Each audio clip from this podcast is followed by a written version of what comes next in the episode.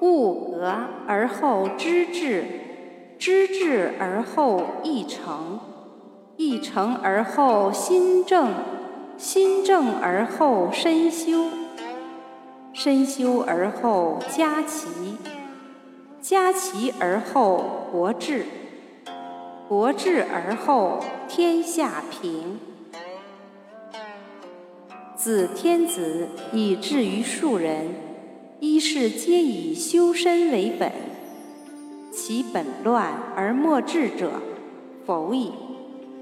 其所厚者薄，而其所薄者厚，谓之有也。此谓知本，此谓知之至也。